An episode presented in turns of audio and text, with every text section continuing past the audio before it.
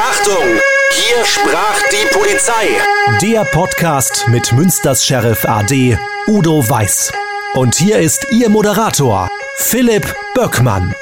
Herzlich willkommen zu dieser neuen Folge. Heute geht's um die Autobahnpolizei. Udo Weiß ist wieder da. Hallo. Hallo Philipp. Udo, die Autobahnpolizei. Du warst acht Jahre lang Leiter der Direktion Verkehr beim Polizeipräsidium Münster. Du warst zuständig unter anderem für die Autobahnen in der Region. Von wo bis wo äh, ging das? Ja, das ist richtig. Das war die Autobahn, grob gesagt, äh, von Osnabrück Hafen. Da hatten wir einen Staatsvertrag mit Niedersachsen. Dann ging das runter äh, bis kurz vor das Schüttorfer Kreuz und von dort aus dann wieder runter unten äh, bis äh, Bottrop und quer rüber bis äh, kurz vor dem Kamener Kreuz und dann letztlich äh, wieder hoch. Das waren mehrere Autobahnabschnitte. Insgesamt waren es äh, knapp 700 äh, Streckenkilometer, die wir zu betreuen hatten. Und das ist eine strategische Lage gewesen, die es mit sich brachte, dass im Grunde genommen alles, auch was an Kriminalität vorherrschte, von Nord, Süd und Ost-West durch unseren Bereich durchfahren musste. Was äh, sind so die Kernaufgaben der Autobahnpolizei? Ja, das hat sich natürlich im Laufe der Jahrzehnte gewechselt. Äh, bis 1952 war es noch so, dass man Gendarmeriebereitschaften in diesem Bereich dann hatte. Und das wurde dann äh, später aufgelöst und man bekam dann in den 50er Jahren auch ähm, andere Aufgaben. Es wurde die Verkehrsüberwachungsbereitschaften eingesetzt. Es gab äh, Autobahnstaffeln. Das waren die mit dem Porsche 356 in Weiß offen, die in Düsseldorf als Rheinland und in Westfalen als Münster etabliert wurde. Daraus entstand auch später so der Begriff der weißen Mäuse, äh, weil die Kollegen mit weißen Jacken, weißen Mützen, weißem Koppelzeug ausgerüstet war. Und ähm, wenn man so sieht, ist das äh, jetzt äh, doch ein ernster Hintergrund. Weshalb hat man diese Staffeln aufgebaut? Es war letztlich so, dass äh, nach dem Krieg dieser gefährliche Eingriff auf Kraftfahrer nach wie vor noch vorherrschte. Unmittelbar nach dem Krieg gab es dann auch wirklich noch äh, Banden, die umherzogen und später gefährlicher Eingriff auf Kraftfahrer. Teilweise wurden Stahlseile über die Fahrbahnen gespannt und dann äh, die Kraftfahrzeugführer ausgeraubt. Und um dem Herr werden zu können, hat man dann zwei schnelle Einsatzstaffeln gegründet. Das war damals dann mit dem weißen Porsche 356. Für Porsche war das eine ganz tolle Geschichte. Also ich weiß, dass äh, der Qualitätsanspruch, den Porsche heute hat, äh, ich sag mal, in damaliger Zeit entstanden ist. Denn die ersten Fahrzeuge waren das und von Porsche war ständig ein Ingenieur bei der Polizei. Das war der eigentlich richtige Langstreckentest. Und insofern konnte man dort äh, dann feststellen, wo gab es hier und da noch äh, Mängel, die es auszubügeln galt. Und äh, das wurde dann damals mit den Fahrzeugen dann letztlich auch gemacht. Und wenn man dann weiterschaut, äh, ist es so, dass im Jahr 1965 hier nochmal wieder ein großer Sprung kam, denn dann wurde die sogenannte Hansa-Linie gebaut äh, zwischen Carmen, Münster, später dann auch Osnabrück. Und 1969 gab es auch ein interessantes Erlebnis äh, mit den Niederländern, denn es wurde eine Kratzstaffel aufgebaut äh, der Polizei, der also Motorrad, äh, ja, ja, Motorradstaffel. Und diese Kratzstaffel, die äh, war dann natürlich äh, auf den Autobahnen unterwegs, patrouillierte und genoss einen guten Ruf. Und äh, es war so, dass äh, im August 69 eine große Veranstaltung in Twente stattfand, eine sogenannte Sport- und Musikschau. Und die Kratzstaffel der damaligen Autobahnpolizei war auch schon hier immer bei den Polizei-, Sport- und Musikschauen aufgetreten. Und ähm, der damalige deutsche Konsul in Enschede, äh, der hatte dann das so geregelt, dass äh, die deutsche Polizei dann in Twente mit ihrer Kratzstaffel dann auftreten sollte. Und die hatten so Quadrille-Vorführungen gemacht, die waren spektakulär. Ich kann mich da noch als Kind daran erinnern. Jedenfalls war es so, dass 18 Polizeikräder, angeführt von einem weißen Polizei-Porsche, nach Holland fuhren. Und das hat natürlich schon äh, ein Riesenaufsehen mit sich gebracht und hat allerdings auch dazu geführt, dass man diese weißen Mäuse in sein Herz geschlossen hatte. Ich finde das unfassbar. Also ein Porsche als äh, Autobahnpolizeiwagen, äh, also das finde ich ja wirklich schräg. Ja, später hatten wir ja auch die 911 Porsche dann auch noch und äh, dann gab es auch äh, Ford Capri 3 Liter, weil man einfach auch Fahrzeuge brauchte, die natürlich etwas äh, schneller fuhren. Das hat sich später gewandelt, weil letztlich dann auch die normalen Pkw so motorisiert waren, dass sie die gleiche Motorleistung hatten. Umgekehrt allerdings den Vorteil mitbrachten, dass man eine Person, die man dann mitgenommen hat, mitnehmen musste, festgenommen hatte, äh, dann auch transportieren konnte. Das war der Nachteil beim Porsche, dann auch bei dem 911 wenn man da jemanden festgenommen hatte, musste man immer ein zweites Fahrzeug, ein Bulli oder sowas rufen, um diese Person dann transportieren zu können. Und insofern sind diese Fahrzeuge dann später abgelöst worden, aber das hat keinen Bruch gegeben, denn die Fahrzeuge, die heute da sind, haben eine entsprechende PS-Zahl, sodass man dann auch mithalten kann. Wenn ich das richtig verstehe, früher lag ein Schwerpunkt ganz klar bei der Kriminalität und das hat sich ein bisschen geändert? Nein, das war auch schon von Anfang an äh, die Verkehrsüberwachung, äh, die sich sogar dann noch, ähm, abgesehen von diesem gefährlichen Eingriff in den Straßenverkehr, als Mittelpunkt entwickelt hatte, denn die Fahrzeuge waren damals natürlich noch gar nicht so verkehrssicher. Ob Lkw oder Pkw, insofern war das äh, ein Augenmerk, das die Polizisten der Autobahnpolizei dann immer im Blick hatten. Und natürlich gab es auch damals schon schwere, sehr schwere Unfälle, weil auch die passive Sicherheit in diesem Bereich bei den Fahrzeugen noch nicht so gegeben war. Das Aufgabengebiet umfasst ja auch die E30, die Europastraße. In eurem Gebiet ist das die A30. Wir nennen sie auch oben in dem Bereich immer so Warschauer Allee, die letztlich von Amsterdam bis Warschau durchgeht. Und das ist auch das heutige Aufgabengebiet der Kolleginnen und Kollegen im Bereich der Autobahnpolizei, im Bereich Münster. Und man muss sehen, dass Kriminalität heutzutage ja im internationalen Bereich stattfindet. Und das heißt auch im europäischen Bereich. Und wenn es jetzt darum geht, dass ich Menschenschleusung habe, dass ich Warenschleusung habe, dass ich illegalen Abfalltransport habe, dann läuft das europaweit. Europa kennt in diesem Bereich keine Grenzen, auch nicht im Bereich der Kriminalität. Und das alles fährt dann quasi durch diesen Zuständigkeitsbereich.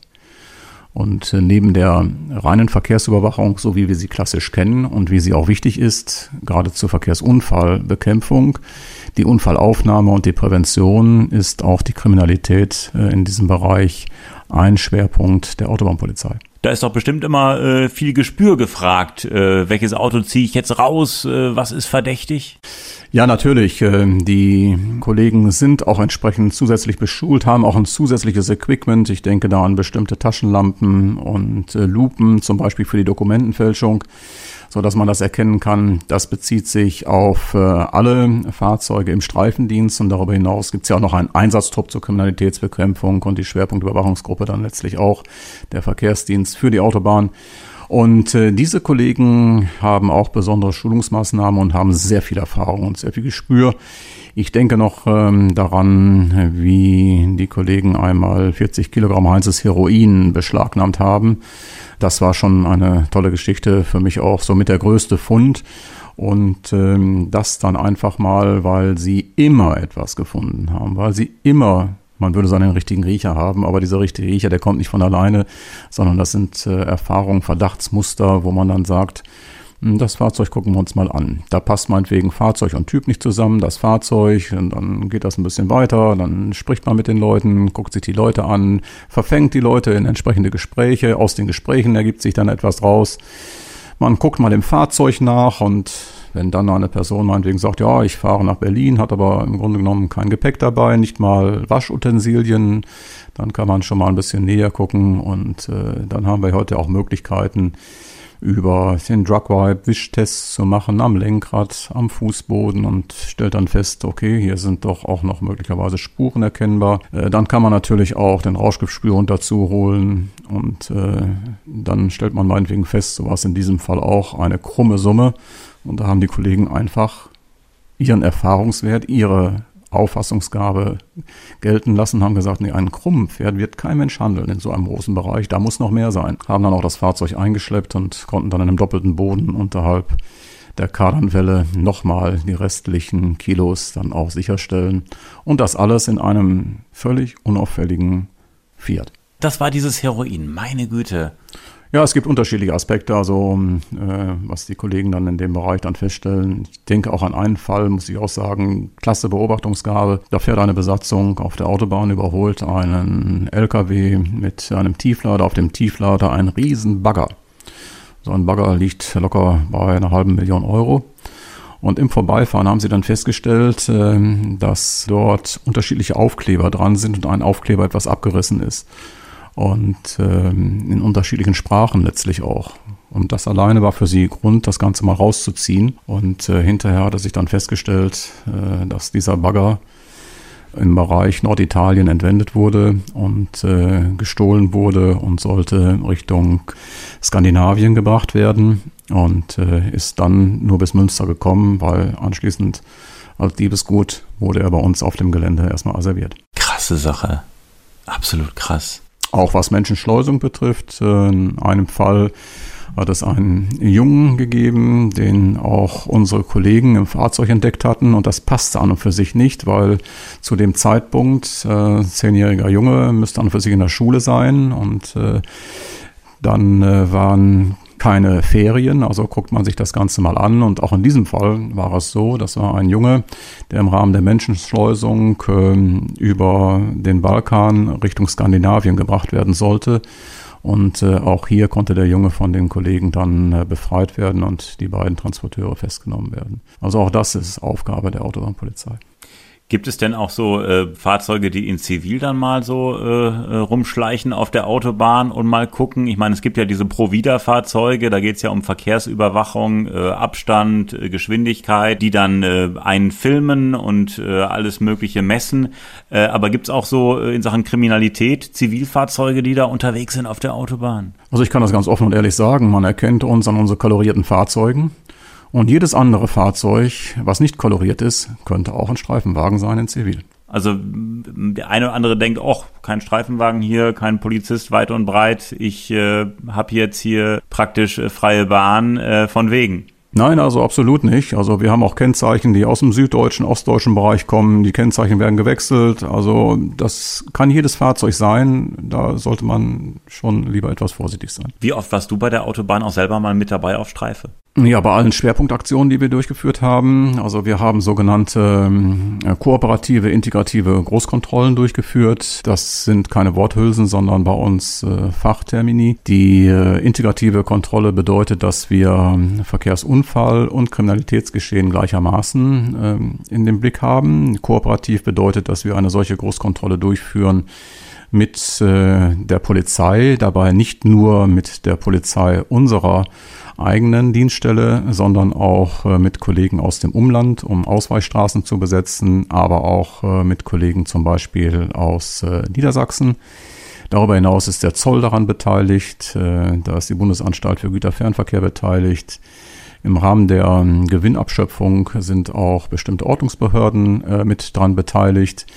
Die Bundespolizei ist mit dran beteiligt und bei den Niederlanden hilft uns dann auch die niederländische Polizei so dass wir hier ein sehr großes Spektrum haben, viel mehr abgreifen können und in diesem Bereich dann Kontrollen durchführen, wo wir immer etwas finden und wo wir immer auch viele Fahrzeuge, gerade LKWs, auch stilllegen, weil Gefahrgut nicht richtig gesichert ist, weil Überladungen da sind, weil das Fahrzeug technische Defekte hat und ähnliche. Muss einfach mal äh, konkret fragen. Äh, stell dir mal vor, ähm, ich habe irgendwie Mist gebaut oder was auch immer, ich flüchte vor euch auf der Autobahn ich fahre einfach die nächste Abfahrt äh, runter und äh, dann lasst ihr mich in Ruhe, weil ihr seid ja nur für die Autobahn zuständig. Könnt ihr mich dann auch auf der Landstraße weiterverfolgen oder äh, wenn es dann jetzt ähm, Richtung Niedersachsen geht, äh, an der Landesgrenze ist für euch Schluss oder wie muss ich mir das vorstellen? Weil sonst erwischt ja der eine oder andere. 1971 bei der Polizei im Rahmen der Ausbildung äh, zum Polizeigesetz, das sehr, sehr umfangreich ist, äh, habe ich schon gelernt, an der örtlichen Zuständigkeit der Polizei darf das Einschreiten nicht scheitern. Wenn also eine derartige Lage dann da ist, ist das überhaupt kein Problem. Problem. Wir haben schon Verfolgungsfahrten gehabt von äh, Münster bis hin nach äh, Rheinland-Pfalz. Leider dann auch sehr, sehr spektakulär am Ende. Und ähm, andere Länder wie äh, Holland, Niederlande, äh, ist da auch für euch Schluss? Oder? Ja, da gibt es dann eine Absprache und wird dann bilateral geregelt und äh, dann kriegen wir das auch miteinander gut hin. Dass es heute äh, sowohl in den Bundesländern wie auch äh, im Ausland äh, kein Problem und äh, da gibt es feste Mechanismen, die wir im Vorfeld geregelt haben. Und dann gibt es die Möglichkeit der Absprache, dass die anderen direkt übernehmen oder man noch zu einem Zeitpunkt bis zur Übernahme dann auch noch weiterfahren kann. So lange Verfolgungsjagden sind doch bestimmt äh, nervenaufreibend und äh, hammermäßig gefährlich, weil ich meine, das vorausfahrende Fahrzeug, derjenige, äh, der da flüchtet, der äh, drückt ja aufs Gas, dann ist das Polizeiauto oder mehrere Polizeiautos äh, dahinter, vielleicht noch ein Hubschrauber äh, von oben, der die Situation begleitet und der noch mehr Druck auf den Fahrer des Fluchtfahrzeugs auslöst. Da stelle ich mir wirklich äh, schrecklich vor. Ja, das ist eine sehr anspruchsvolle Aufgabe und man muss sehr viel auch in diesem Bereich bedenken. Man muss auch immer abwägen, gerade im Autobahnbereich, wo befinde ich mich? Ist es vielleicht noch eine viel größere Gefahr, wenn derjenige, denken wir zum Beispiel an Ballungsgebiet, äh, wie auch, wenn es zum Beispiel im Bereich Bottrop geht, Ruhrgebiet hineingeht, äh, jetzt ähm, von der Autobahn abfährt und rast wie wild durch die Straßen, wo dann auch noch Fußgänger alles da sind. All das muss man abwägen. Wir machen es natürlich so, dass wir auch ein System haben für Verfolgungsfahrten. Da bleiben wir dran, ohne den dann direkt zu bedrängen. Das ist äh, immer so unser Ziel. Und äh, man zieht dann letztlich auch den Kreis immer enger. Man äh, kann einen Hubschrauber mit hinzuziehen. Das war früher so, dass äh, wir noch keinen Hubschrauber im Nachtbereich hatten. Heute haben wir das aber. Die Hubschrauber sind alle ausgestattet mit äh, Nachtsichtbrillen auch und die Piloten und Hubschrauber haben das entsprechende, äh, die entsprechende Ausbildung, das entsprechende Equipment. Also das geht, das äh, kann man machen, aber ist sehr anspruchsvoll. Aber genauso anspruchsvoll ist es auch, da habe ich immer Bedenken gehabt, wenn ich unsere Kollegen gerade, ich habe es in zwei Fällen erlebt, rausrennen sehe und man fragt, was ist los? Wir haben gerade Einsatz bekommen, Falschfahrer auf der Autobahn. Das heißt, ich fahre bewusst quasi in einen Bereich rein, wo ich weiß, da kommt mir jetzt ein Falschfahrer entgegen. Wie sollte man sich da am besten verhalten, wenn die Meldung kommt, da ist ein Falschfahrer? Ja, insofern ist es immer gut, äh, wenn man äh, Radio hört und nicht nur immer seinen USB-Stick. Man kann heute aber auch so schalten, dass man wichtige Durchsagen mitbekommt. Denn äh, wenn so etwas ist, äh, wird ähm, das Radio, die Radiosendung auch sofort unterbrochen und man gibt einen entsprechenden Warnhinweis und äh, dann sollte man am besten, am besten, wenn es geht, den nächsten Rastplatz anpaaren und erstmal einen Moment warten. Ansonsten auf keinen Fall überholen und rechts fahren, Geschwindigkeit runterdrehen und minimieren, sodass man möglicherweise auch noch irgendwie ausweichen kann. Eine doppelte Frage. Frage Nummer eins, wie oft passieren Falschfahrergeschichten? Und Frage Nummer zwei, wie oft ist es, dass Menschen bewusst in die falsche Richtung fahren und äh, wie oft passiert es, dass die Leute sich einfach praktisch äh, ja mit der Abfahrt vertan haben und ein bisschen verwirrt sind? Also das ist äh, schwierig zu beantworten, weil es da keine direkte Statistik zu gibt, denn äh, wir haben auch viel Meldungen dann auch, ähm, wo man dann hinterher feststellt, äh, ist keiner mehr da. Jetzt die Frage ist, war das eine falsche Beobachtung oder ist derjenige schon wieder runtergefahren, hat selber seinen Fehler erkannt und die nächste Ausfahrt dann genutzt in dem Bereich? Es ist äh, immer noch mehr, als äh, wir uns äh, wünschen, denn jedes Mal ist das natürlich eine enorme Gefahr. Natürlich ist es auch so, dass Menschen das machen in suizidaler Absicht. Das ist dann allerdings nicht nur ein Suizid, auch kein erweiterter Suizid in dem Bereich, sondern das ist etwas dann schon mit Tötungsabsicht und dann ermitteln wir auch in diese Richtung. Das heißt, sollte derjenige dann auch gefasst werden oder selbst sollte er verunfallen und überleben, dann wird er auch wegen eines äh, versuchten Tötungsdeliktes ähm, dann zumindest auch zur Rechenschaft gezogen. Tagesgeschäft ähm, in Sachen Autobahnpolizei äh, ganz klar äh, Absichern von Unfällen und Unfallstellen und äh, halt Abwicklung dieser ganzen Geschichte. Das äh, stelle ich mir so unter äh, ja einer der Kernaufgaben der Autobahnpolizei vor. Ja, das ist richtig, die Verkehrsüberwachung, damit die Straße dann auch sicher ist. Äh, insbesondere wenn Baustellen da sind, dann müssen wir, dann gehen die Unfallzahlen immer sofort nach oben. Äh, da ist es ganz, ganz wesentlich, dass wir dann in diesem Bereich eine Geschwindigkeitsüberwachung durchführen.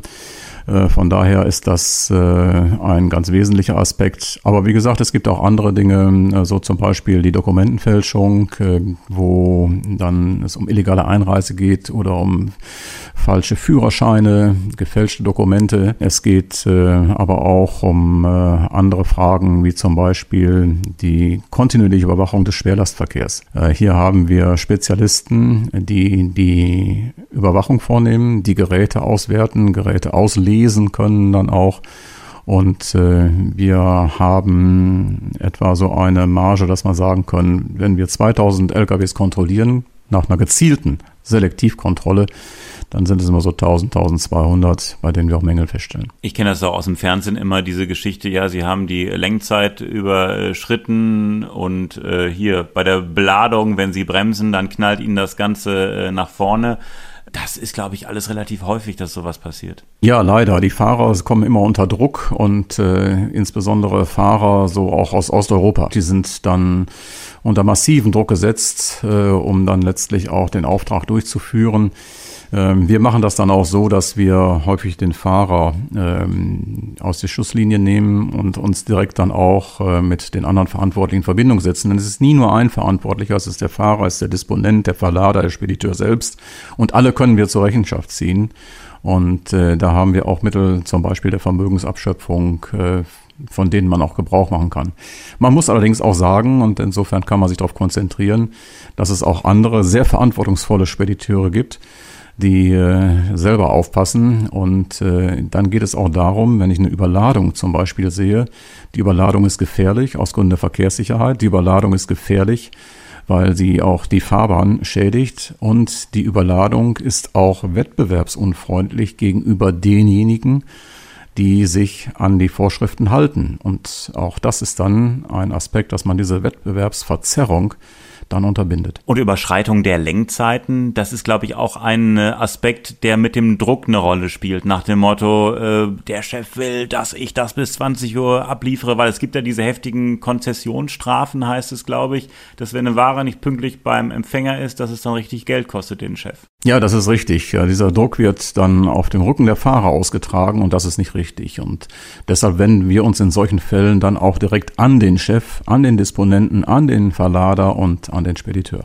Mhm. Wenn es da jetzt eine Strafe gibt, äh, die bezahlt werden muss äh, und der Fahrer ist nicht aus Deutschland, äh, muss da direkt vor Ort kassiert werden? Ja, das ist eine sogenannte Sicherheitsleistung, die dann durchgeführt wird. Ähm, was allerdings die größte Strafe ist dann auch, dass ein Fahrzeug sichergestellt wird. Wenn er zum Beispiel überladen ist, können wir ihn ja nicht weiterfahren lassen. Das wäre ein Dauerdelikt.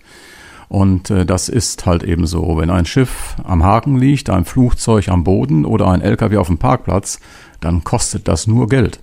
Und das tut dem Spediteur dann am meisten weh. Stell dir mal vor, ihr haltet auf einem Autobahnparkplatz ein Auto an und der Fahrer hat eine Fahne und hat Alkohol im Blut. Er kann nicht weiterfahren. Bleibt das Fahrzeug dann einfach auf dem Rastplatz stehen oder wird das abgeschleppt zu irgendeiner Polizeidienststelle oder auf irgendeinen Platz? Wie ist da der Ablauf? Ja, das Fahrzeug bleibt direkt dort auf dem Rastplatz stehen, wenn es verkehrssicher abgestellt werden kann. Das ist Voraussetzung. Äh, deshalb ist es auch so, dass wir, wenn wir ein Fahrzeug anhalten, dann auch das Fahrzeug äh, mit dem Bitte-Folgen-Signal rausziehen. Wir halten auf der Autobahn nicht an. Das ist nur in Extremfällen, weil das enorm gefährlich ist. Also die Autobahn mit äh, dem Schnellverkehr, das kann man sich nicht vorstellen. Und der Sogwirkung, das ist lebensgefährlich. Und deshalb ist ähm, ein Verweilen auf der Autobahn ähm, unheimlich gefährlich und immer zu unterbinden. Deshalb wird rausgezogen auf den nächsten Parkplatz und dort angehalten. Das heißt, den, den ihr angehalten habt, der zum Beispiel eine Fahne hat, der muss dann da stehen bleiben, Auto bleibt da und was passiert mit ihm? Muss er sich ein Taxi rufen oder was passiert? Nee, der muss sich kein Taxi rufen, denn das Taxi in diesem Fall, in Anführungszeichen, sind wir. Das ist ja nett. Weil, weil wir ihn ja mitnehmen müssen und äh, es kommt dann ja zur Blutentnahme und äh, dann ist er bei uns äh, entweder in der Regel auf der Wache zur Blutentnahme oder sie wird irgendwo anders gemacht.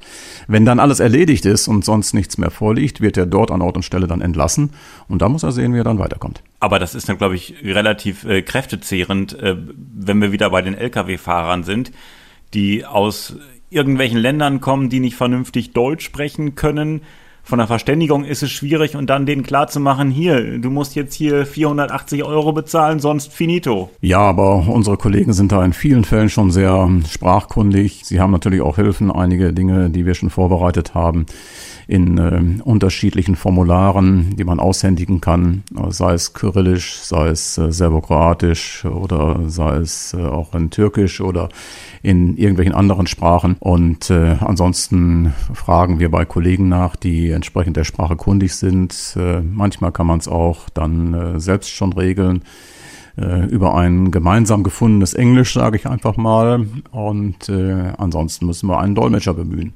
Aber eine Regelung werden wir immer finden. Ich habe das mal im äh, Fernsehen gesehen, bei so einer, äh, gibt ja immer diese Polizeidokumentation, wo dann einer in seinem Handy so ein Übersetzungsprogramm hatte und ihm das dann hingehalten hat auf äh, Polnisch oder so. Das geht ja auch mittlerweile. Das geht auch und natürlich ist es besonders interessant, wenn jemand in seiner Sprache spricht sich dann auch noch äh, über die Kollegen abfällig äh, äußert und äh, dann die Kollegin aber die gleiche Sprache spricht und äh, dann entsprechend das auch beantworten kann. Dann sind sie meistens immer sehr überrascht, denn man darf ja nicht verkennen, unsere Kolleginnen und Kollegen sind ja auch auf dem Kiviv.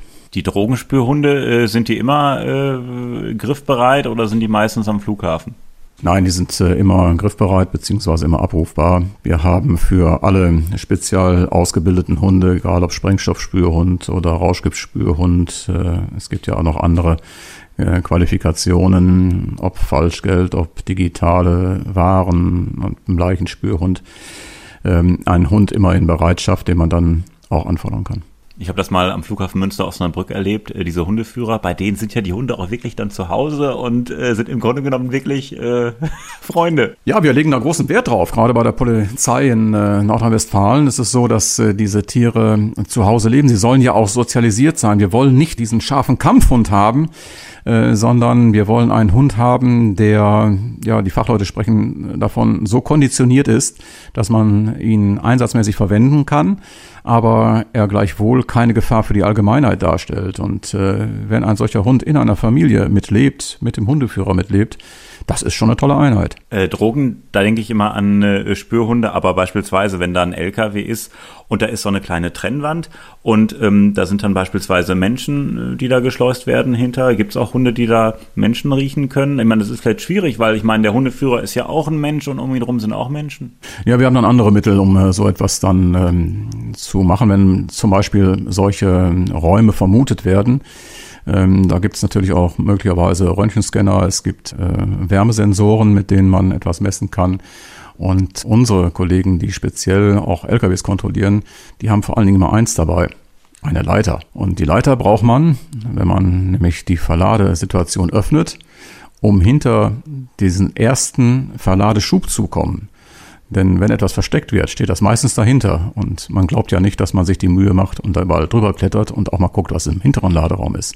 Und deshalb ist die Leiter für uns immer das Wichtigste. Also praktisch äh, gesagt, hinter dem äh, Führerhaus ist es praktisch so dieser erste Korridor. Ja, ist ganz unterschiedlich. Es gibt auch zum Beispiel die Big Packs, das sind diese ganz großen Verladesäcke, so möchte ich sie mal benennen. Und äh, diese Big Packs, das haben wir auch schon erlebt, die kann man auch mit Sand füllen und innen drin einen Menschen reinsetzen. Also da ist äh, alles äh, denkbar und möglich. Äh, da ist sehr viel Fantasie gefordert. Aber wir tauschen uns ja auch international aus, kennen diese Mechanismen und äh, haben auch sehr viel Fantasie, was das Aufspüren betrifft. Der Job bei der Autobahnpolizei ist äh, total spannend, wie ich das so höre aber auch sehr gefährlich. Ich kenne das immer aus dem Bereich der Autobahnmeisterei. Da kommen immer wieder Mitarbeiter ums Leben auf ganz tragische Art und Weise. Passiert das bei der Autobahnpolizei auch? Ja, das ist ein ganz gefährlicher Bereich, der häufig unterschätzt wird. Deshalb ist es so, wenn wir neue Kollegen bekommen, die werden auch speziell bei uns nochmal geschult für das Verhalten auf der Autobahn und äh, das Absperrverhalten, das äh, Tragen von Reflexionskleidung, äh, das ist äh, in diesem Bereich sehr, sehr, sehr wichtig.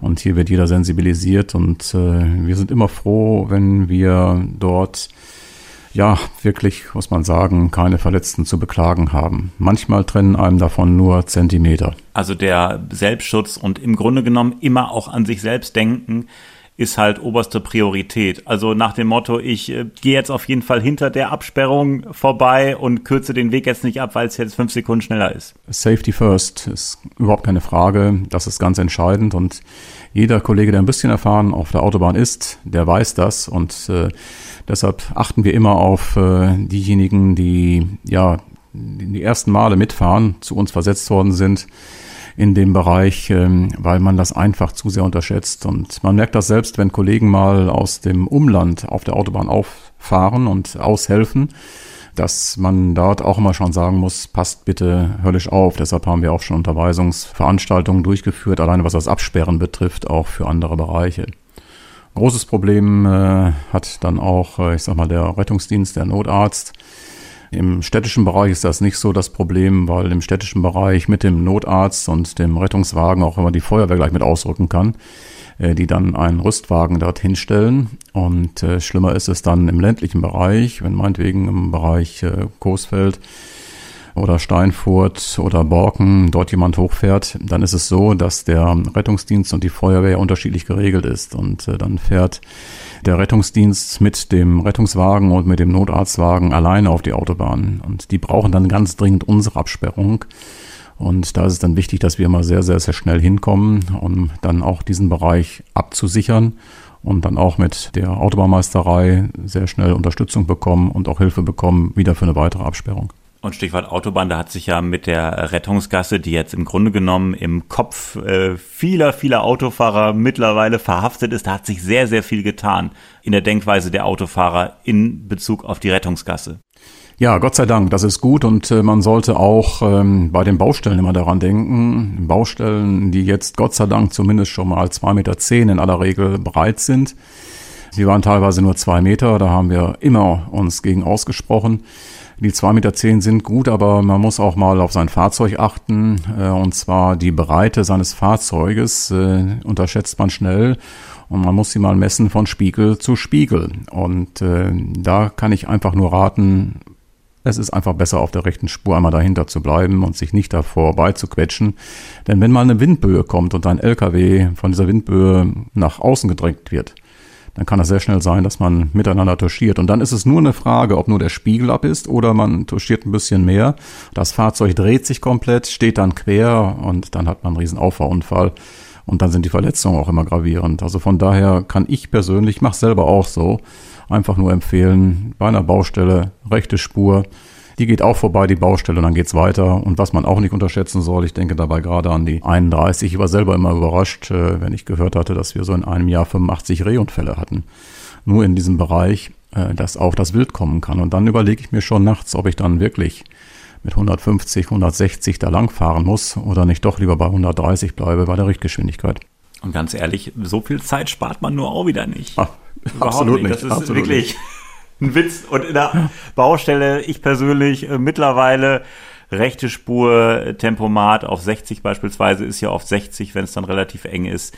Und wenn ich dann immer sehe, wie Harakiri irgendwelche Leute da mit ihrem Geländewagen äh, oder größeren Fahrzeugen da überholen, da frage ich mich einfach, was bringt das? Ja, zeitlich bringt das nichts, aber die Gefahrenmomente, die da sind, die sind überproportional. Von daher kann ich einfach nur sagen, lasst es doch sein. Also Autobahn ein sehr äh, weites Feld, ein sehr spannendes Feld. Das Interessante ist, ähm, wenn ich an die Autobahnpolizei denke, äh, aus dem Fernsehen ist es oft sehr spektakulär, dass da Autos durch die Gegend fliegen. Es gibt ja diese Fernsehserie Alarm für Cobra 11, die Autobahnpolizei. Das ist natürlich alles völlig übertrieben. Ich für mich hätte so gedacht, ja, Verkehrssicherheit ist ein großer Faktor, aber das Thema Kriminalität ist schon ein Riesenfaktor. Ähm, ich habe immer so gedacht, ja, das verschlafene Münsterland, bei uns ist alles gut, Insel der Glückseligen, aber du hast es so schön auf den Punkt gebracht. Wir sind ja mittendrin, autobahntechnisch, Nord, äh, Süd. Das ist wirklich, ja, ein ganz schönes Verbindungsstück hier, wo viele unterwegs sind. Also Verkehrsunfallbekämpfung und Verkehrsunfallaufnahme und Sicherheit im Verkehrsgeschehen ist natürlich ein Riesenbereich, aber es bleibt dabei, Europa ist ein kriminalgeografischer Bereich und die Adern für diesen kriminalgeografischen Bereich sind die Autobahnen. Die Autobahnpolizei, das Thema in dieser Folge und in der nächsten Folge sprechen wir über das Thema sicher unterwegs im Winter. Udo, sicher unterwegs im Winter. Ähm, da gibt's ganz viele praktische Tipps. Hast du schon mal einen für uns? Ja, auf jeden Fall die Scheibe reinigen. Nicht nur von äh, außen, sondern auch von innen. Denn äh, gerade durch die Klimaanlage ist vieles jetzt beschlagen und dann kommt so die Blendwirkung auf vom äh, Fahrzeug, das einem entgegenkommt. Und ich würde also auf jeden Fall anfangen mit der Reinigung der Scheiben und mit der Kontrolle der Beleuchtung. Ein erster Tipp von Udo Weiß zum Thema sicher unterwegs im Winter. Dazu mehr in der nächsten Folge. Wir freuen uns über Wünsche, Fragen und Anregungen. Podcast at hiersprachdiepolizei.de, das ist die E-Mail-Adresse. Wir würden uns freuen, wenn Sie diesen Podcast abonnieren. Jeden zweiten Freitag gibt es eine neue Folge. Udo, vielen Dank bis hierhin. Ja, ich danke auch und sage heute mal das, was ich meinen Kolleginnen und Kollegen immer gesagt habe. Passt gut auf euch auf.